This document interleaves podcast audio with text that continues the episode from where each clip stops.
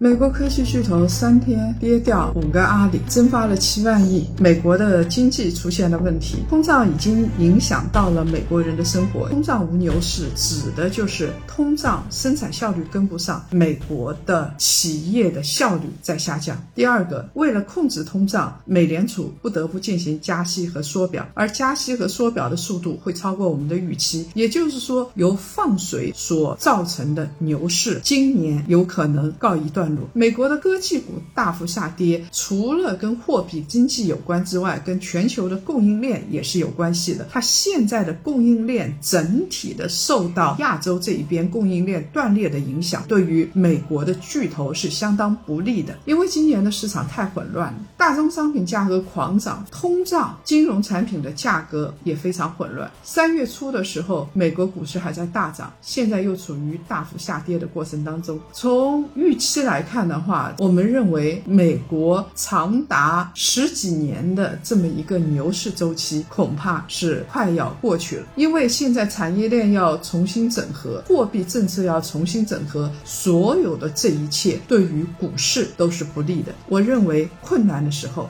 已经到来。